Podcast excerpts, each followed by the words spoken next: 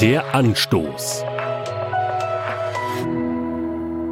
Wenn Menschen ins Schwelgen kommen, wenn sie sich buchstäblich einen Reim machen auf etwas, dann muss dieses etwas schon außergewöhnlich sein.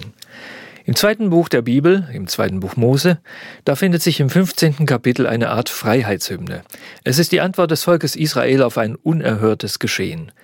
Es hat sich gerade aus der Fronknechtschaft in Ägypten gelöst und sich auf den Weg in das von Gott verheißene Land gemacht.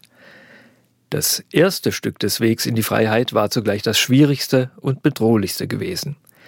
Wie sollte ein ganzes Volk mit Sack und Pack und mit seinen Beständen an Nutztieren halbwegs sicher durchs Schilfmeer kommen? Raus aus dem Einflussbereich des ägyptischen Pharaos? Antwort Gott hat eingegriffen und hat die Passage trockengelegt, aber nur für sein auserwähltes Volk. Die ägyptischen Streitwagen dagegen, die den Flüchtlingen auf den Fersen waren, die waren in den Fluten versunken. Ein entsetzliches Ende für die einen, Freiheit und Rettung für die anderen. Diese überwältigende Erfahrung spiegelt sich im Freiheitslied des Volkes Israel. Es ist an Gott adressiert. In der dritten Strophe heißt es an einer Stelle, In deiner Barmherzigkeit hast du dein Volk geleitet.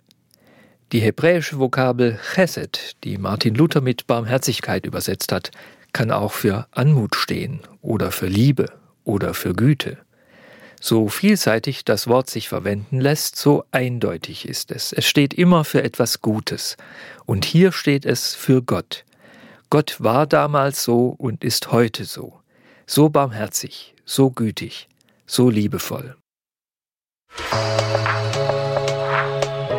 Der Anstoß. Auch als Podcast auf erfplus.de. ERF Plus. Tut einfach gut.